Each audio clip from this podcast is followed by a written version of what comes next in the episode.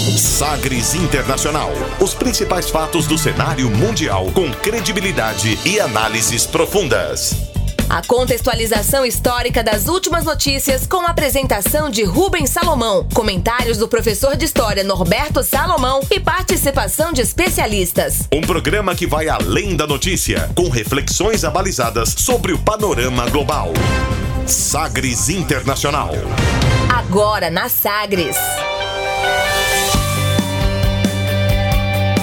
Olá, seja muito bem-vindo a mais uma edição do Sagres Internacional, essa número 116. Eu sou Rubens Salomão e a partir de agora com você, ouvinte Sagres, os fatos precisos e análises credenciadas sobre os principais temas mundiais.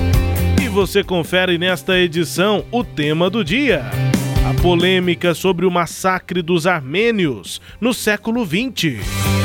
Em balanço dos 100 dias de governo, Joe Biden diz que herdou nação em crise, comemora vacinas, pede investimento trilionário a famílias e defende direitos de minorias. China lança primeiro módulo de sua futura estação espacial. A Argentina congela preço de oxigênio medicinal em meio à disparada da Covid no país. O presidente brasileiro Jair Bolsonaro é alvo de críticas em debate no Parlamento Europeu da pandemia na América Latina. E ainda a música mais tocada nas paradas da Finlândia. Fique ligado, Sagres Internacional está no ar. Você conectado com o mundo. Mundo. O mundo conectado a você. Sagres Internacional. E o programa que conta, como sempre, com a produção, comentários do professor de História e Geopolítica, Norberto Salomão. Oi, professor, tudo bem? Olá, Rubens, tudo bem? Olá a todos aqueles que nos acompanham. É isso aí, estamos aqui para mais uma reflexão do cenário internacional. Vamos que vamos, começando o programa conferindo uma declaração de destaque nesta semana. Agora, as frases bem ou mal ditas por aí. Sí, pero las canciones. Hated man in the world, that's the question. Abre aspas. Abre aspas nesta edição para o presidente dos Estados Unidos, Joe Biden, no primeiro discurso ao Congresso norte-americano, um balanço de 100 dias do governo. Ele começa com um cumprimento que pode ser uma formalidade, mas foi histórico. Pela primeira vez, as presidências da Câmara dos Deputados e do Senado são ocupadas por mulheres. Abre aspas para Joe Biden. Anyway, thank you all, Madam Speaker, Madam Vice President.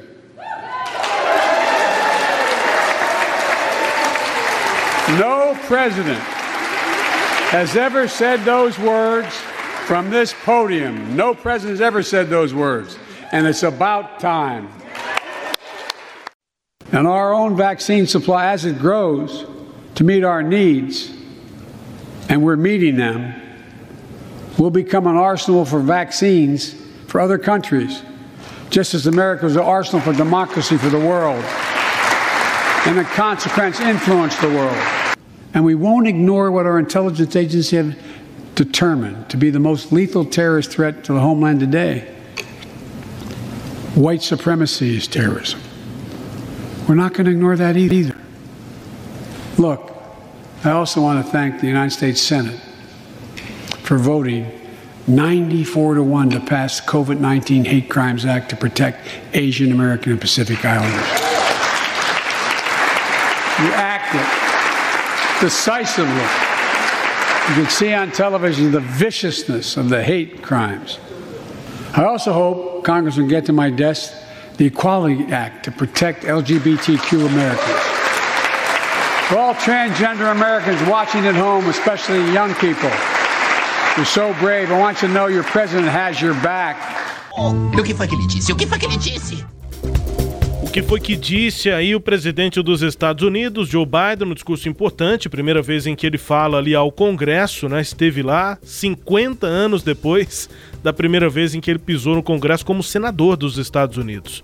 É um político de longa carreira e agora presidente, volta ao Congresso no seu primeiro discurso no comando da nação. Vamos abrir aspas e traduzir o que disse Joe Biden. Obrigado a todos, senhora presidente, senhora vice-presidente. E aí ele é aplaudido porque ele continua. Nenhum presidente falou essas palavras deste púlpito. E já estava na hora. Esse é um primeiro momento, um primeiro trecho pensado, em que ele, claro, faz questão de enfatizar que a Nancy Pelosi continua na presidência da Câmara dos Deputados, o equivalente a isso nos Estados Unidos, e a vice-presidente Kamala Harris é também, pelos, nos Estados Unidos, presidente do Senado.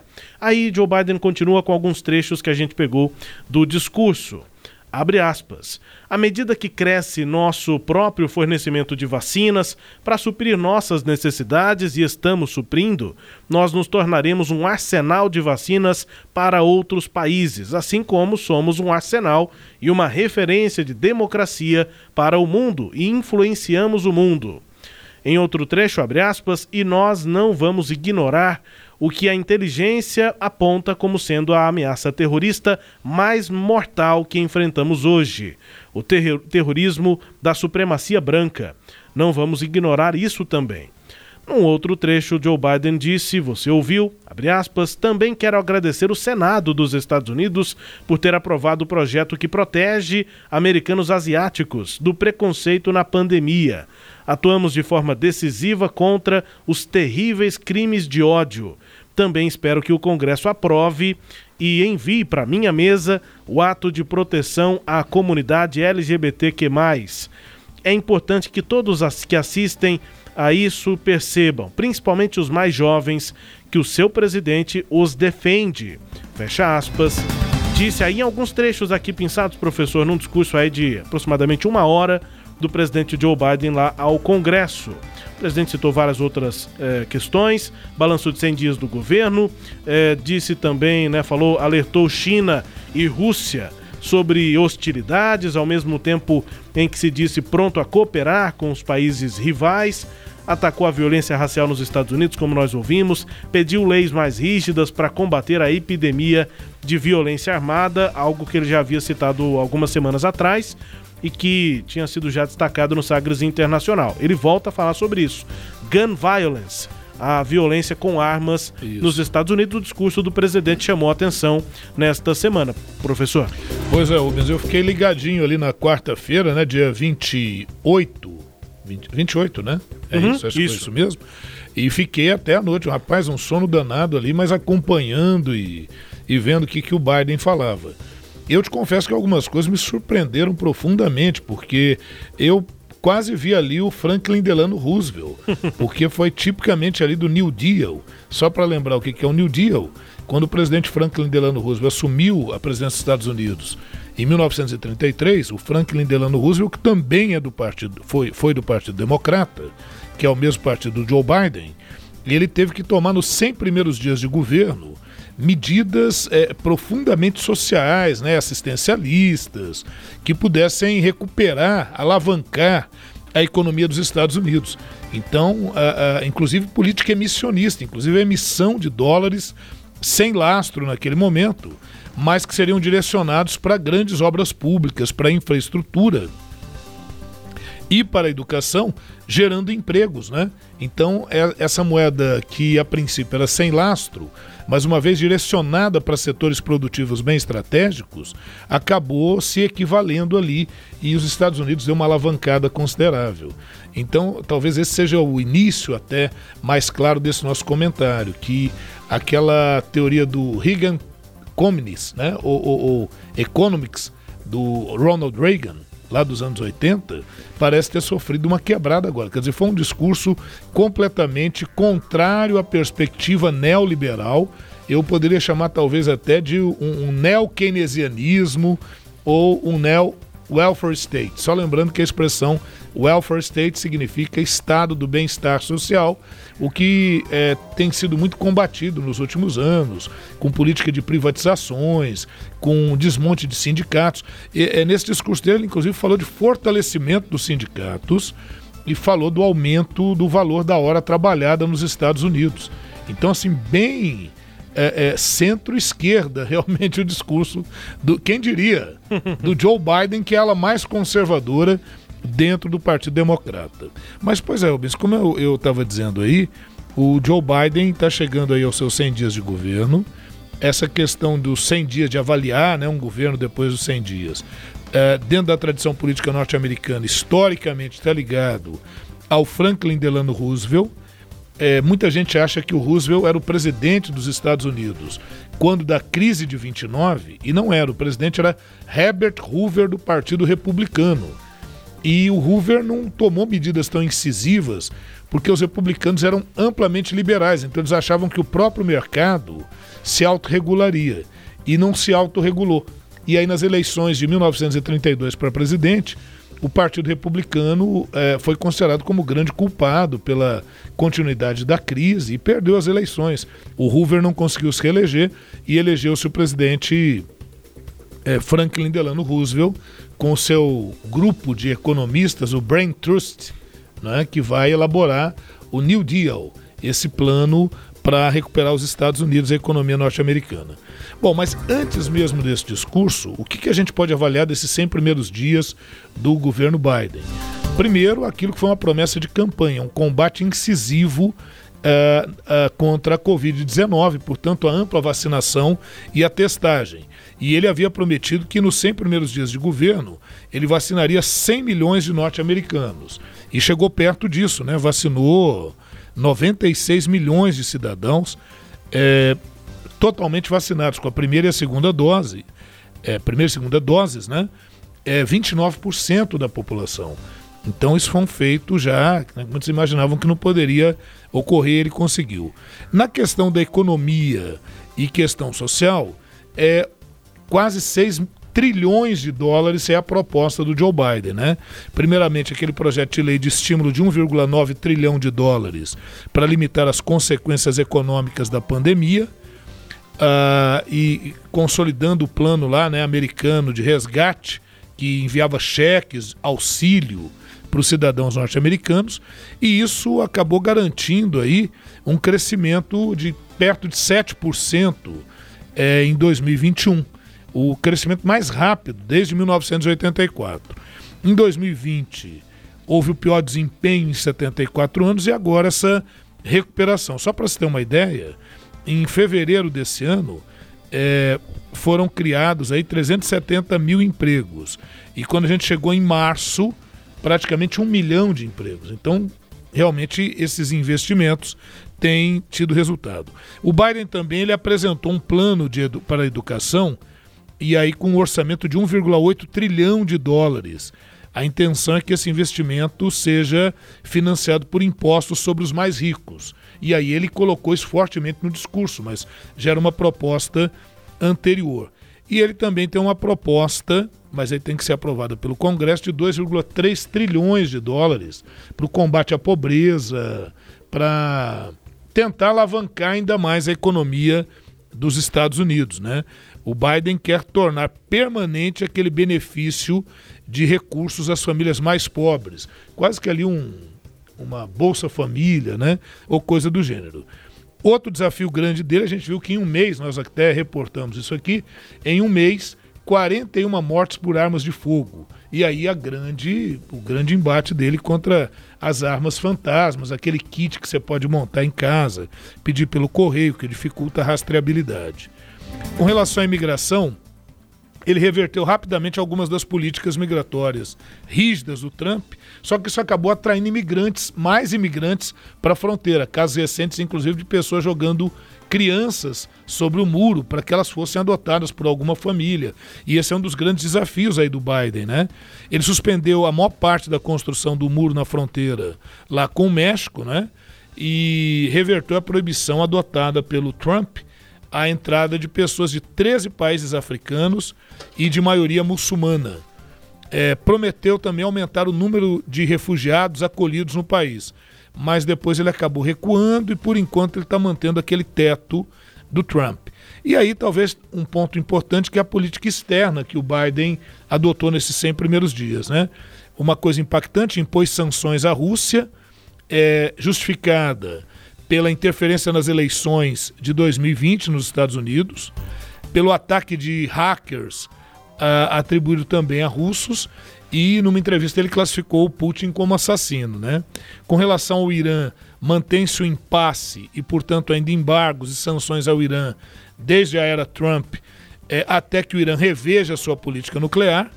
E com relação à China, é, críticas à política da China em, em relação a Taiwan e a Hong Kong, e depois no discurso ele afirmou que, do ponto de vista externo, a China é a grande ameaça porque é o grande concorrente, e do ponto de vista interno, segundo ele, o maior desafio é combater o terrorismo, porque não ficou esquecida, né, Rubens, e todos aqueles que nos acompanham, aquela invasão ao Capitólio, aquilo foi muito grave. Eles, inclusive nesse discurso, ele chega a dizer o seguinte: olha, a, a, os chineses eles viram aquela invasão ao Capitólio é, como uma fraqueza da nossa democracia. E eu acho que a gente tem que provar que a nossa democracia, mais ou menos nessas palavras, eu estou aqui reinterpretando, está mais forte do que nunca.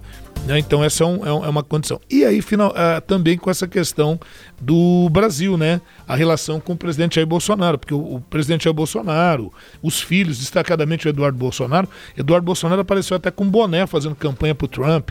O Bolsonaro falou quase com a voz embargada num dos discursos que ele veria e estaria presente na posse do reeleito o meu amigo Trump e tal. E aí com a eleição, com, com a não reeleição do Trump, a narrativa externa do Bolsonaro foi perdendo força a ponto de nós termos a saída do ministro folclórico Ernesto Araújo. Então, essa é uma outra questão, né? As questões ambientais. Ele se adiantou, né? Nós falamos na edição passada, na questão da cúpula do clima que vai acontecer esse ano, em novembro. Ele se adiantou, fez uma cúpula de líderes é, para já apresentar alguns projetos. E o Bolsonaro me, é, mudou é, claramente o seu discurso. Não mudou a prática ainda, mas mudou profundamente o seu discurso. Né? É isso. Eu acho que em linhas gerais, não é, Rubens? A não ser que você queira fazer algum questionamento, é basicamente isso que nós temos desses 100 dias e do discurso do presidente Biden. A questão que a gente pode acrescentar disso tudo, obviamente, são as críticas é, dos republicanos, né, do Partido Republicano, de que essa política do Biden de ajudas trilionárias, isso pode acabar levando a um déficit dos Estados Unidos ao longo do tempo. Agora é curioso, toda vez que se fala em uma certa distribuição de renda, de cobrar tributos dos mais ricos, aí há uma ameaça, né, Rubens, de, de um déficit. Uhum. Agora, quando é o contrário, é para você gerar é, achatamento salarial, é, é, é redução de recursos para setores mais fragilizados, aí não se pensa muito no déficit público. Parece que aí o déficit público não faz tanta diferença assim. É, eu entendo que sim, uh, talvez o Joe Biden tenha que recuar em algumas propostas, é, talvez dentro do próprio Partido Democrata ele encontre resistência a algumas dessas propostas que ele está enviando. Agora, ele vai tentar aprovar o maior número dessas medidas nesses dois primeiros anos, enquanto ele tem por enquanto, maioria no Congresso. A gente não sabe nos outros dois anos se pode haver uma reversão nesse sentido. É isso, quadro abre aspas. Só adicionar, professor, uma questão também é, de destaque do discurso do Biden nessa semana, que foi a questão ambiental é, e com o relacionamento com a economia, né? Foi um momento em que ele foi bastante aplaudido, entre vários outros momentos, mas ele também foi bastante aplaudido ali é, pelos congressistas quando ele citou a questão ambiental e é, repetiu a palavra empregos três vezes. Sim. Quando for a questão ambiental, enfim, é, o que a gente precisa lembrar é jobs, jobs, jobs. Três vezes dizendo empregos, e aí ele seguiu no discurso dizendo: nós precisamos evoluir na, na cadeia é, de carros elétricos, enfim, que isso tenha que criar empregos né, para os norte-americanos, empregos aqui é, para os nossos cidadãos.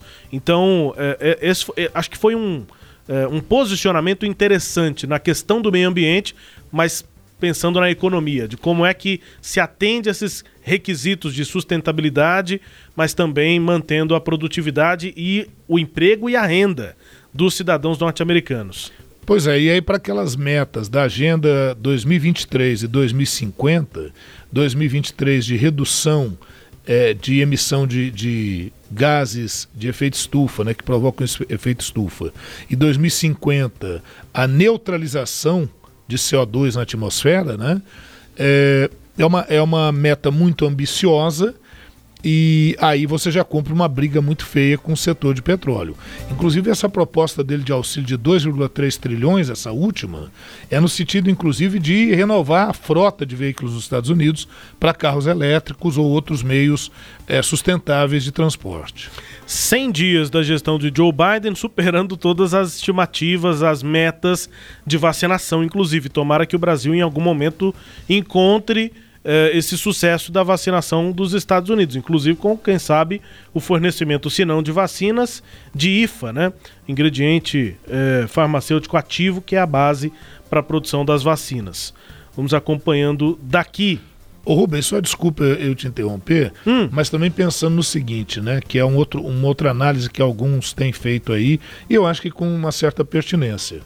Se essa política do Biden realmente emplaca, imagina o efeito, a repercussão que isso vai ter em outros países, inclusive países aqui da América Latina, né, que podem retomar um pouco dessa política em que o Estado entra também com a sua mão um pouco mais pesada para garantir desenvolvimento, para garantir sustentabilidade.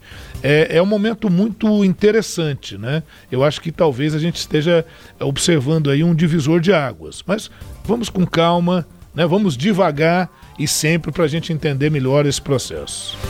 Destaques aqui do quadro Abre aspas, abrindo Sagres Internacional, edição 116. Agora, tempo para o tema do dia.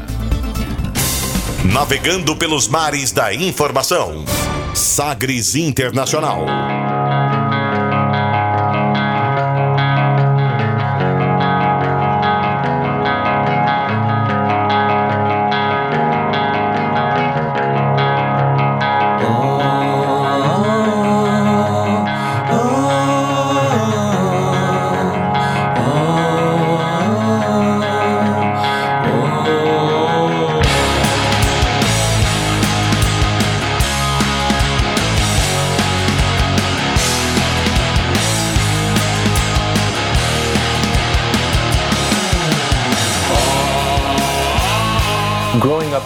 US, growing up in Los Angeles, and the hypocrisy of the, if you don't want to use the word denial, then not necessarily the acceptance of the Armenian genocide by the US government, except for Ronald Reagan, actually, who was, you know, he said, he used the word genocide while being president, and Congress did pass a genocide resolution twice in the 70s and 80s. But growing up, having, you know, to deal with the hypocrisy of, you know, not using the word genocide in a, in a, you know, well-known quote-unquote democracy, uh, made me go, how many other truths are there out there that are not being recognized for political gain or capital?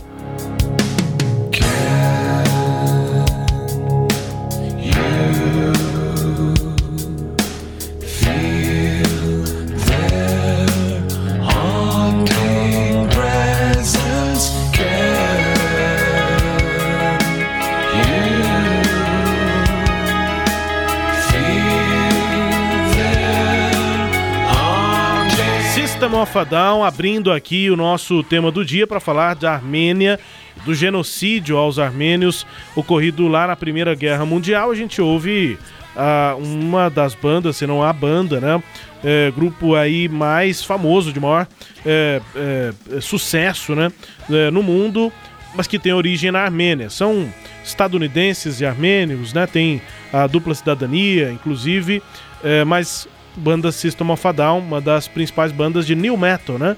Há essa caracterização no rock. É, é heavy metal, mas como é dos anos 2000 para cá, final dos anos 90 para cá, é, é, há essa caracterização nova porque tem uma mistura de ritmos, não é aquele heavy metal lá dos anos 70, 80, é, com as referências de Black Sabbath, Iron Maiden, enfim. Uhum. Então temos o new metal, mas é heavy metal mais moderno é. do System of a Down muito conhecido aqui no Brasil e em outros países é, em desenvolvimento, né? Digamos assim. Isso, na Índia, muito é, sucesso, isso. aqui no Brasil, Argentina. E na minha opinião, é uma banda muito boa, né? Maravilhosa. Eu gosto muito. Mas enfim, Holy Mountains, é, Montanhas Sagradas de System of a Down, para falar exatamente, é uma banda armênia, né? Para falar sobre esse genocídio. Vamos traduzir o que disse aí o vocalista da banda. Essa foi a nossa. O que nós ouvimos aí, essas falas em inglês, é, o Serdet Tankian ele disse o seguinte, abre aspas: "O fato de ter crescido nos Estados Unidos, em Los Angeles, e a hipocrisia, se não quiser usar a palavra negação, mas a não aceitação do genocídio armênio pelo governo dos Estados Unidos, com exceção do Ronald Reagan, que usou a palavra genocídio e o Congresso aprovou uma resolução sobre genocídio nos anos 70 e nos anos 80, mas crescer tendo de ver essa hipocrisia de não usar a palavra genocídio sobre uma democracia me fez pensar em quantas outras verdades estão por aí, mas não são ditas ou reconhecidas por conta de ganhos políticos ou financeiros. Fecha aspas. A indignação aí, né, do Serge Tankian, que é vocalista do System of a Down, criado nos Estados Unidos, eh, em Los Angeles, e diz que ali na sua criação, já na adolescência, foi vendo que o que ele eh, ficava sabendo da própria família, né? A família contava que aconteceu um genocídio, mas os Estados Unidos não reconheciam isso, salvo algumas exceções, mas no geral não havia um reconhecimento em relação a isso. O professor, claro, vai explicar por quê. Essa música que a gente ouve ao fundo aí, esse heavy metal, né? Holy Mountains, a canção retrata essa peregrinação dos armênios, professor, expulsos da região em que viviam, no Império Otomano, e os milhares de assassinatos cometidos a mando do imperador. O povo foi levado ali 1915, né? Isso. Levado de maneira brutal é, pelo exército otomano por uma caminhada de diversos dias sem direito a água e comida. E aí, além disso, mulheres e crianças eram constantemente violentadas, abusadas pelos turcos, é, é, formavam inclusive a maioria né, dos, das vítimas desse é, desse genocídio, enquanto homens foram aprisionados e mortos. Os que morreram tiveram seus corpos amontoados e jogados no rio Aras, que é citado inclusive num verso dessa música. É, o rio Aras divide a Armênia da Turquia, região sudoeste da Armênia, região nordeste da Turquia, naquela divisa do rio Aras. O rio se localiza numa região montanhosa, daí a citação e o nome da música, né? Montanhas Sagradas, é até uma citação também às montanhas. É, uma dessas montanhas sagradas daquela região do rio Aras é a, o Monte Ararat, que segundo a, a Bíblia é o local em que a Arca de Noé parou e todos os que estavam na arca desembarcaram. Isso também liga, né? A música também tem essa referência é, que a grande maioria da população é composta por cristãos e ser um, é, mais um dos motivos para o governo turco otomano ter cometido essa barbárie, esse massacre contra o povo armênio. Então é uma das músicas de autoria do Serge eh, Tankian, vocalista do System of a Down, uma das músicas dessa banda que trata do genocídio armênio, que é o nosso tema, professor. É isso, né, Rubens? A região aí, a região do Cáucaso, né, região é, do, do montanhosa e uma região que está entre o Mar Cáspio e o Mar Negro. Então, naquela região ali euroasiática, né, naquela região que a coisa está. A Turquia é um país euroasiático, né? uma parte está na, na Europa, outra parte está na Ásia. Então, no Cáucaso, ali quais são os países do Cáucaso? É a Armênia, Azerbaijão e a Geórgia. E esses três é, é, países hoje, eles pertenceram, eles já pertenceram à União Soviética, a extinta União Soviética. Né? Nos anos 90 é que o, a Armênia conseguiu a sua independência, e depois seguiram-se outras disputas, como a região de Nagorno-Karabakh, é recente, já teve uma disputa lá nos anos 90, e de novo agora é, é, no ano 2019, e recentemente é que houve um processo de paz ali naquela região, mas mesmo assim com, com grandes polêmicas que a gente vai tratar depois. Mas só para alguém que vai perguntar o seguinte, peraí, desculpa, eu estou ouvindo, não estou entendendo o que está que que que tá acontecendo. Então, primeira coisa é falar assim, ó.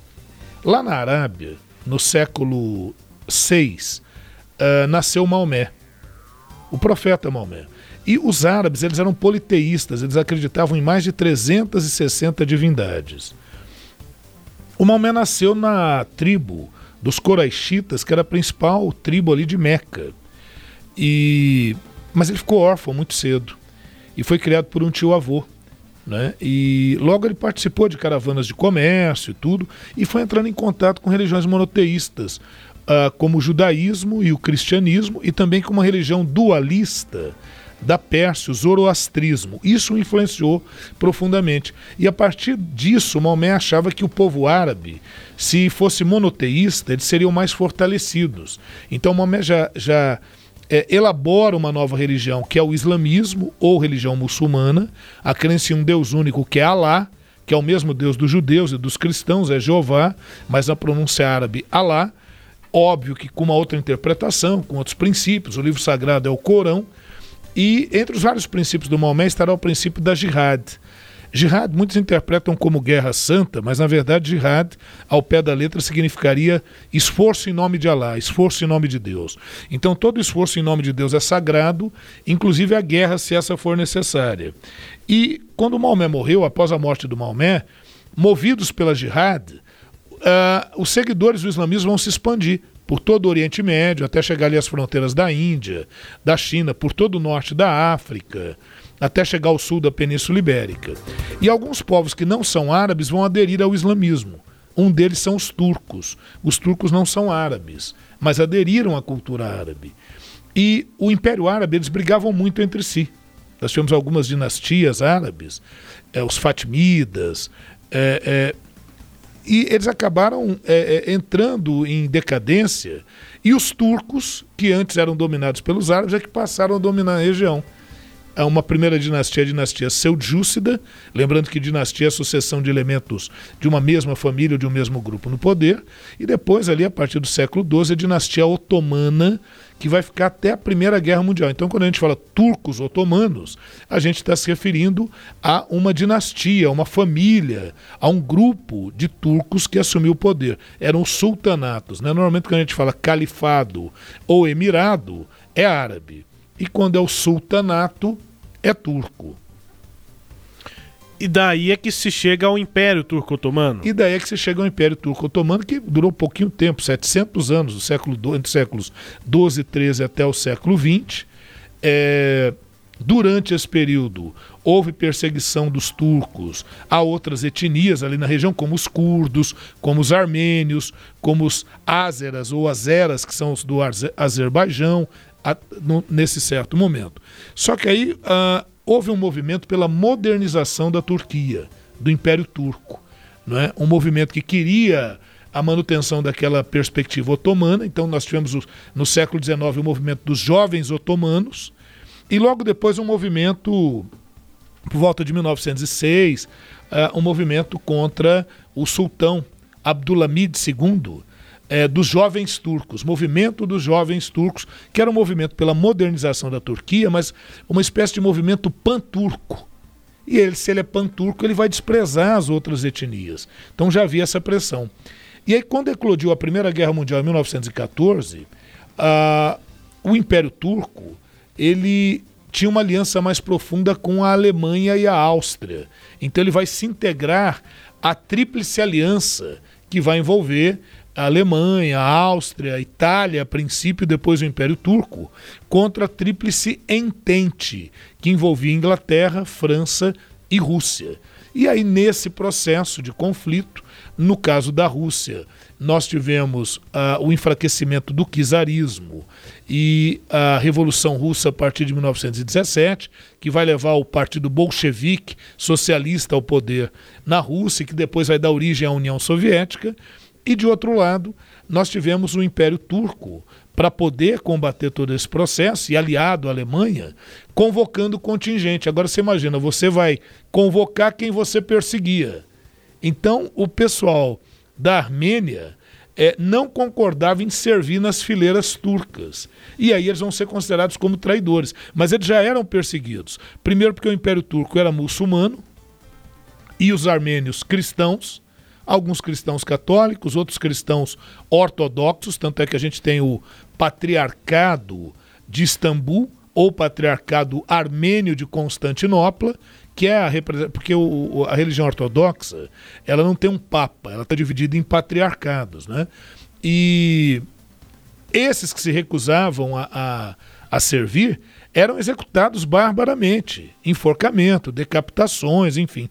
Isso acabou gerando em outros armênios, que talvez estivessem até mais propensos a, a servir, a uma condição mais resistente, não é?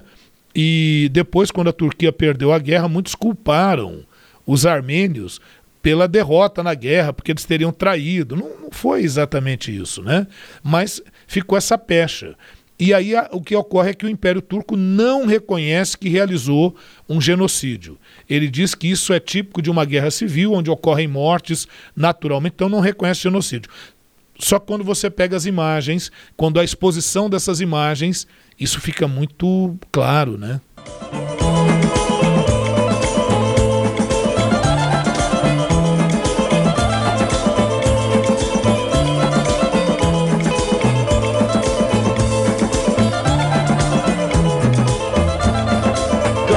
գարուն գարուն է սիրուն սիրուն սիրուն է Ետ քո սև սև աչերով յարջանց դու այրում ես Գարուն գարուն գարուն է սիրուն սիրուն սիրուն է Ետ քո սև սև աչերով յարջանց դու այրում ես Չարլես ու ների հավատաց իմ յարա yara Se algum armênio está nos ouvindo, o que não é improvável, né? nós temos muitos armênios ou descendentes no Brasil, inclusive em, Paulo, em Goiânia. inclusive em Goiânia, temos uma comunidade, enfim, e o famílias. Ator, né? O ator Stepan Nersessian, que é daqui que de é Goiânia, daqui, sim. armênio. É, ou então, se você não é armênio, é, ou se não é, é descendente, você já participou de algum kef armênio, que é uma festa, você com certeza já ouviu essa música Caron Caron é, não é, es, é, essencialmente armênia, ela é uma música otimista, cativante, apresentada pela primeira vez em armênio pela estrela pop Adis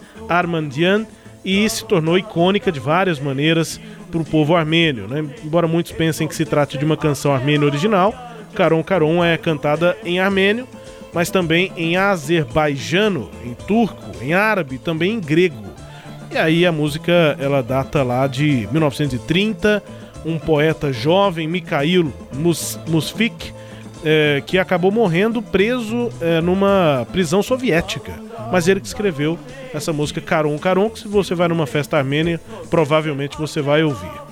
Essa música retrata bastante, era bem característica de festas armênias, mas é, uma situação, uma declaração marca esse nosso momento aqui do tema do programa Sagres Internacional nesta edição. A day of sorrow and remembrance at the Armenian Martyrs Memorial near Los Angeles. All day long, families came to pay their respects, laying flowers to commemorate the dead.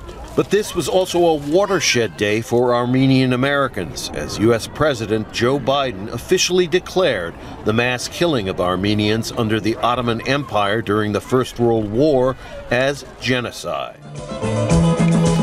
O repórter aí, professor da Al Jazeera English, né? Al Jazeera, grande, grande rede de TV é, eh, orient, é, do Oriente Médio. É, é, eh, é uma, é uma é, produtora de notícias, né? É, é uma, agência, agência é, mas como tem, a Reuters. Mas tem emissoras de TV, né? emissoras inclusive, de TV. É, inclusive a emissora é, em inglês. É só pra, eu... tô dizendo só para comparar, porque ela seria assim como aqui para nós é a Reuters, a BBC, né? É, é o que representa pro, pro Oriente Médio principalmente. Isso. E o repórter dizia o seguinte, no início dessa semana um dia de sofrimento e memória na comunidade armênia em Los Angeles. Por todo dia, famílias mostraram respeito às vítimas do genocídio de 1915, mas também foi um dia de comemoração para os armênios, é um dia em que o presidente Joe Biden declarou oficialmente que o assassinato em massa de armênios pelo Império Otomano durante a Primeira Guerra Mundial era um genocídio.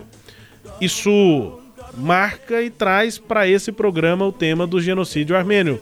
Professor, o presidente Joe Biden caracterizou aquilo como um genocídio, isso foi marcante. Pois é, aí o pessoal fala assim: ah, mas o problema é só por causa da palavra. É porque é, é preciso entender o seguinte: os, os turcos eles não negam que tenha ocorrido morte mortes, mas eles negam que tenha ocorrido um genocídio. O que é um genocídio? Quando você deliberadamente quer exterminar um povo, uma, uma, etnia, uma etnia, né? um grupo étnico. E, e, mas acontece que foram milhares de mortos. É, eu vi até alguns vídeos, viu, Rubens, em que os armênios tentam fazer uma exposição com as fotografias, mostrando crianças, pessoas decapitadas. E aí, membros do movimento nacionalista turco, eles invadem o local e começam a arrancar as fotos e tal, porque eles não admitem essa questão, porque é muito, é péssimo, né? Porque quando você se coloca como genocida, aí você vai se equiparar lá a um Hitler, a um Stalin, e a, e a, a, a, a Turquia não quer ter essa imagem. Né? Então ela não reconhece, a questão é de reconhecimento. Nos Estados Unidos já havia, por parte do Congresso, um reconhecimento desse sentido, mas nunca um presidente norte-americano, de forma tão enfática como o Biden fez agora, realiza esse reconhecimento, inclusive afirmando que o silêncio em relação a isso seria algo criminoso. E, e não foi é, declaração. O Biden não disse Sim. com a sua voz. Ele escreveu. Foi um statement, né? uma Isso, declaração oficial, um texto é, do presidente, um texto oficial do presidente dos Estados Pois é, Unidos. mais forte ainda. com essas né? declarações, é. Pois é, então mais forte ainda. E aí a Kim Kardashian, né? O Porque Kardashian. assim, se ele, se ele disse alguma coisa, é, pode ser meio que um improviso, ele pode ter falado da cabeça dele, mas não, foi algo planejado, Isso, e- e- oficial. Oficial. É. A Kim Kardashian tem ascendência armênia, né? É, Kardashian, para dar aquela pronúncia é, é, anglo-saxônica, né? Ah. Porque se fosse armênia, mesmo, Kardashian, né? Sim. A Kim Kardashian, ela é, é, ficou muito feliz. Ela disse que ela sempre esperou por esse dia, que ela contava que cada dia isso ia acontecer e tal, né? E ela é uma socialite, tem até um reality aí que encerrou a temporada agora que aparece a mãe, as irmãs e tal. O Sérgio do, do, do Sistema Ovaral, né? Sim. É, também. Então, é, foi uma festa nos Estados Unidos, o pessoal realmente comemorando esse reconhecimento. Mas por quê? Porque eles querem vingança? Bom, pelo menos a declaração dos armênios é. É preciso que isso seja colocado e reconhecido para que isso não se repita. Isso não pode e não deve se repetir.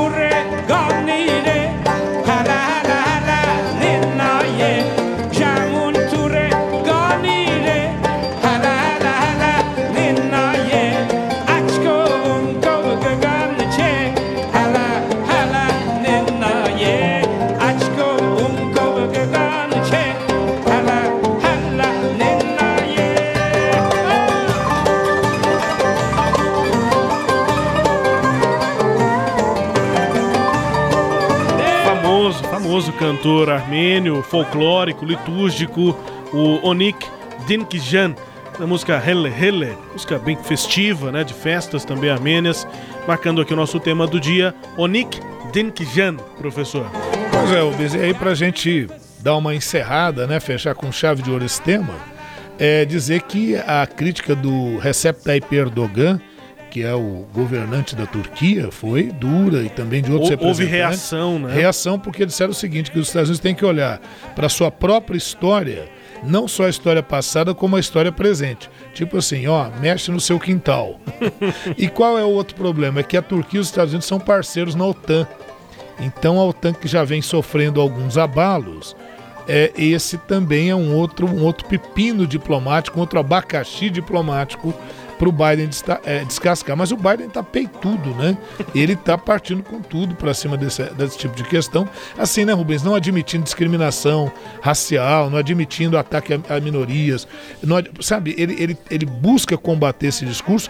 E é, também voltando só um pouquinho naquela que foi a nossa primeira etapa do programa de hoje, no Abre Aspas, o, no discurso do, do, do Biden, é, ele, ele fala o seguinte: é, a verdade tem que prevalecer sobre a mentira, quer dizer, também ataca fortemente essa questão aí das fake news, né? É isso? E, finalmente, a questão grave que ainda tem na região, além dessa coisa do reconhecimento da Turquia, é a questão do conflito no Cáucaso. O que, que é o conflito no Cáucaso? É a disputa entre a Armênia e a- o Azerbaijão pela região autônoma de Na- Na- Nagorno-Karabakh. É, houve um cessar-fogo, as pessoas conseguiram voltar para casa lá em Nagorno- Nagorno-Karabakh, mas é uma questão que a qualquer momento ela pode ser novamente suscitada. É uma questão delicada. Isso, inclusive, é, levou uma certa pressão, porque esse cessar-fogo só foi possível porque a Armênia teve que ceder parte dessa região de Nagorno-Karabakh por Azerbaijão. Isso gerou uma crise em relação ao primeiro-ministro da Armênia, o Nikol Pashinyan, que inclusive vai ter que sair do governo agora em junho. Vão ter novas eleições lá na Armênia para trocar o governo. Mas é isso, em linhas gerais, espero que a gente tenha conseguido esclarecer um pouquinho sobre essa questão. É, tenho a impressão de que é um tema também é, marcante para esse início de governo Biden, né? Claro, já foi um bom tempo aqui do nosso abre aspas, mas só para posicionar, nós já falamos de Rússia, já falamos de China, nessas relações que o Biden tem, né, para se posicionar, para definir quais são os rumos, né, do, do, do novo governo nessa é, nessa conversa, nesse diálogo, em alguns momentos até conflitos, é, geopolíticos com o Oriente. Nesse pois caso, é, com a Rubens. Turquia. É isso. É, e, e, veja bem, porque aí não é uma questão só do presidente, né? Claro, Enfim. claro. Não, não, eu digo assim, porque aí você vai dar um tom da diplomacia dos Estados Unidos. Já foi diplomacia do dólar, já foi diplomacia da canhoneira. Será que a gente está perto de ter aí uma, uma doutrina Biden? Vamos ver. Vamos ver como é que a banda toca. A gente vai com mais música armênia, uma mais atual, com o cantor Miran é, Tsarukian que é um cantor romântico de sucesso, meio que um Fábio Júnior, assim, da Armênia. Oh. É, música Gna Gna. Daqui a pouco você confere no próximo bloco que a China lança o primeiro módulo de sua futura estação espacial. A Argentina congela o preço do oxigênio medicinal em meio à disparada da Covid-19. E o presidente Bolsonaro foi alvo de críticas num debate no Parlamento Europeu por conta da gestão da pandemia. Os com Miran uh, Tsarukian com a música Gnagná, um cantor é, conhecido, famoso e romântico lá da Armênia. Para o intervalo, a gente volta daqui a pouco.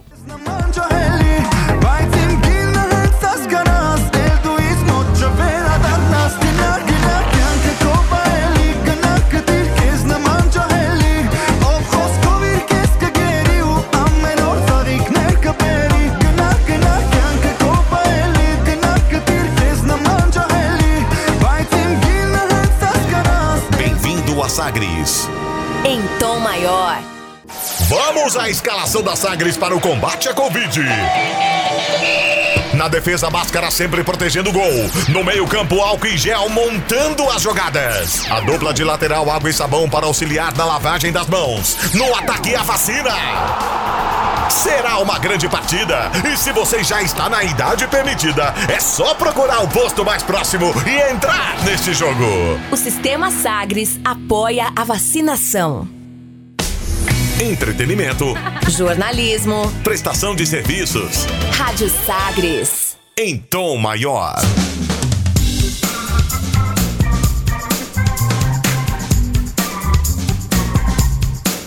Estamos de volta com Sagres Internacional número 116. Comigo, Rubens Salomão, com os comentários do professor Norberto Salomão.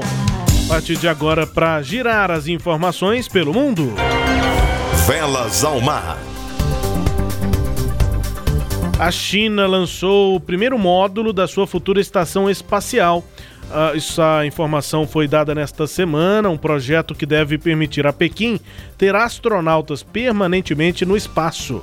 O módulo foi impulsionado por um foguete longa marcha 5B do centro de lançamento de Wenchang, na ilha tropical de Hainan, que é no sul da China, de acordo com a transmissão ao vivo de televisão. TV pública CCTV fez essa transmissão. Os chineses assistiram ali, fizeram aquela reunião. A China tem a situação da pandemia um tanto quanto mais controlada, mas é daquelas imagens que impressionam porque é um foguete sendo lançado, né? Aquela força toda, uhum. Mas aquela aglomeração. A gente já olha e fala, como assim? Aglomeração desse tanto? É porque lá a coisa está um pouco mais controlada, né? Sim. Verdade. Mas enfim, lançamento desse foguete e os projetos da China. Montagem da estação espacial chinesa vai durar mais de um ano e vai ser realizada em cerca de 10 missões sucessivas, incluindo quatro tripuladas. Deve estar operacional em 2022. É, é, Tem uma nova guerra aí, né, professor? Uma é, corrida, é, não uma guerra, não, mas uma não, corrida. Mas, não, você, você sabe que seu raciocínio é, é sempre adiante. Olha o que acontece, Rubens. É uma, uma corrida espacial está de volta, né? Claro. Rússia, é China, Estados Unidos. A questão é que agora com uma participação privada, privada muito interessante. A né? Space, SpaceX, né? Do, é, do... SpaceX é do, do Alan, Musk. É, não é, Elon é, Musk. Elon, Elon Musk. E outra coisa, você falou de guerra, mas é bom lembrar que com o governo Trump, uh, nós tivemos aí a, a criação da Força Militar Espacial Norte-Americana. Então o pessoal não está brincando, né? É, é, é, isso mesmo. E já há disputas entre os Estados Unidos e a China pela ocupação da Lua. Né? Então, ora eles tentam fazer, pensam em fazer uma parceria para criar uma base da Lua para lançar foguete para Marte, ora vai ter disputa mesmo por aquela região. E dizem que na Lua tem inclusive minérios preciosos. Agora, será que dá para trazer isso para cá? Vamos aguardando, vamos acompanhando, mas a disputa ela já está bem acirrada e envolve muita grana nisso. Falando ainda de pandemia, o coronavírus no Japão está tendo a sua quarta onda. Em estado de emergência, passando por uma quarta onda do coronavírus com novas variantes e com menos de 2% da população vacinada, é o quadro do Japão, faltando três meses para as Olimpíadas. O Japão registrou 3.200 novos casos nesta semana, né? Isso diariamente, em média, os piores números desde o final de janeiro, quando o país ainda estava imerso na terceira onda, agora é a quarta onda.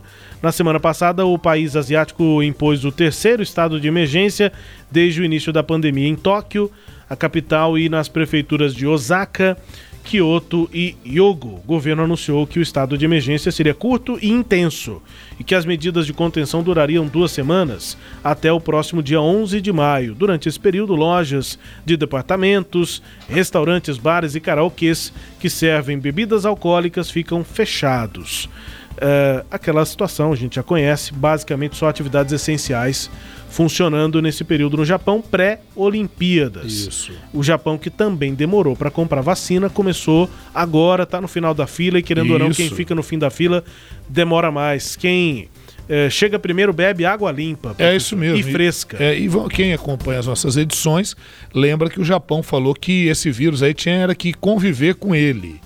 Então, quer dizer, tentou falar, né, quase, que, quase aquele discurso de vamos ser homens e enfrentar o vírus e tal. É um problema. E qual que é o temor, viu, Rubens? Que o interesse econômico esteja falando mais alto por causa de patrocínios, da Olimpíada e tudo. Então, você faz uma restrição forte dessa, até maio, os números caem consideravelmente. Mas... E, aí, você abre. É. E aí é que mora o perigo. Vamos observar o exemplo do que ocorreu na Índia.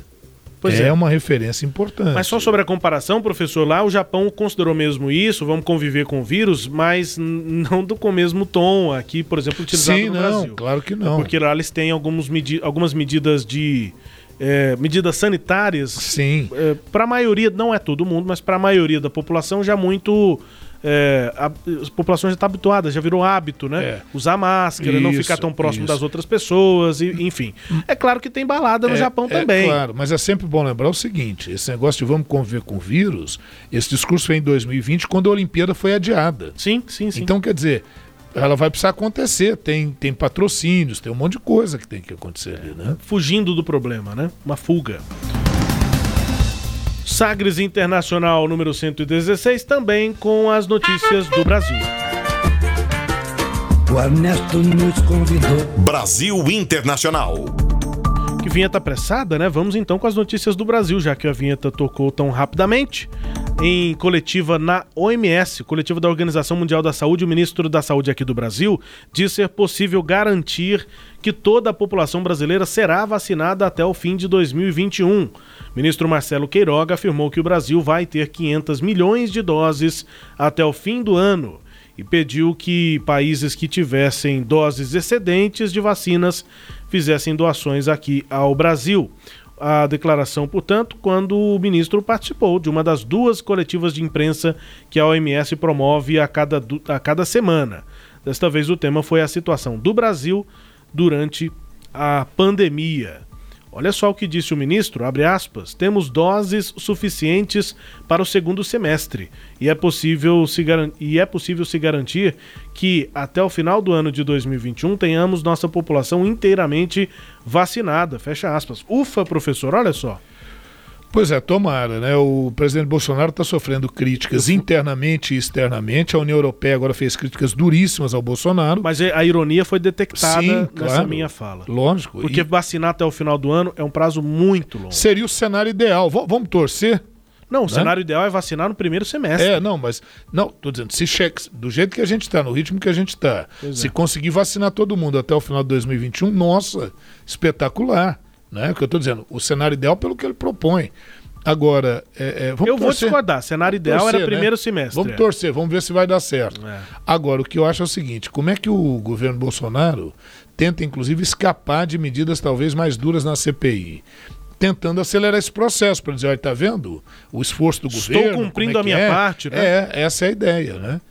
Se cumprir, eu vou ficar satisfeito. É, bem por aí. O presidente Bolsonaro foi alvo de críticas no, em um debate ocorrido no Parlamento Europeu. É, eurodeputados, a gente lembra, né, o, ao Parlamento Europeu, em que cada país indica os seus representantes para a formação. Além do parlamento do próprio país, há um parlamento é, europeu. Como se aqui no Mercosul a gente tivesse um parlamento juntando os países membro, é, membros do, do Mercosul.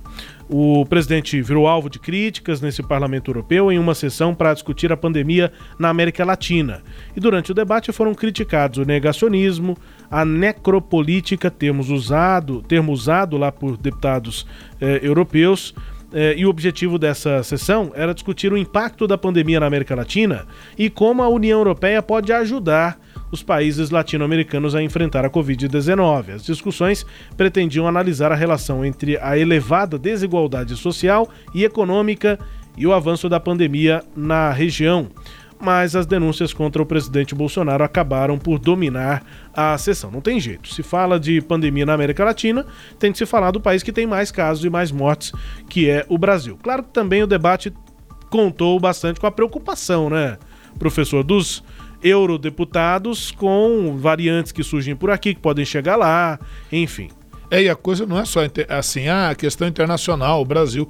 É, o, o temor é desse tipo de discurso, porque ele vai penetrando, né? E aí tem campanha eleitoral nos países. Você já imaginou um parlamento europeu sendo tomado por esse tipo de ideia negacionista? É complicadíssimo. As pessoas temem isso, né? Mesmo os conservadores dentro do, do parlamento europeu fizeram críticas. Não falaram o nome do presidente Bolsonaro, mas fizeram críticas a esse tipo de política. Chegando ao fim do Sagres Internacional número 116, conferindo música bem tocada na Finlândia. Confira aí. There once was a ship that put to sea. The name of the ship was a of Tea. The winds blew up her bow, up down oh, below my bully boys blow. Been two weeks from shore when down on her a right whale. The captain called all hands and swore he'd take that whale in tow. Soon may the wellerman come to bring us sugar and tea and rum. One day when the time is done, we'll take our leave and go.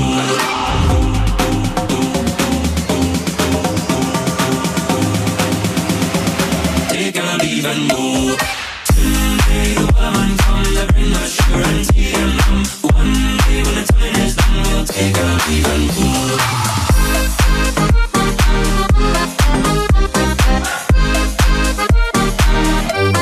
Música do Nathan A. Evans. É, ele é novo, é de 94, professor, não fiz a conta. Bom, se eu sou de 89 tô com 31, ele tem 5 anos a menos, tá com 26, pronto. É, 26. Cantor novo, ele é escocês, tá fazendo sucesso na Finlândia. É da cidade de Ardri, é, da Escócia, ali no, no distrito North Lanarkshire. É, e é conhecido por cantar músicas folclóricas. Deu, pra ver na música que ela tem essa pegada folclórica europeia. Ele ganhou fama no ano passado, agora em 2020, porque ele ficou postando vídeos lá no TikTok cantando essas músicas folclóricas. Ele gostava. E aí gerou interesse, passou a ter milhões de seguidores, curtidas e etc.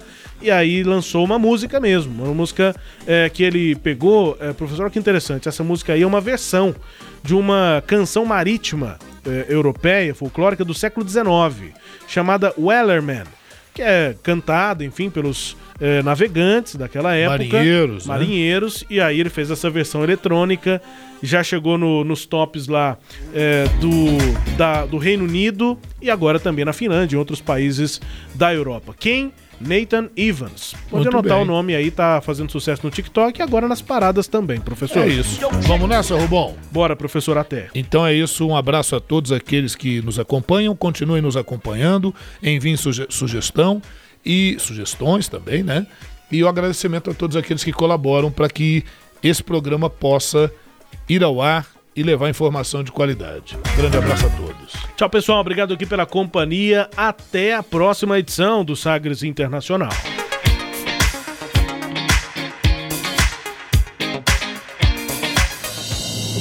Você ouviu Sagres Internacional. Os principais fatos do cenário mundial com credibilidade e análises profundas.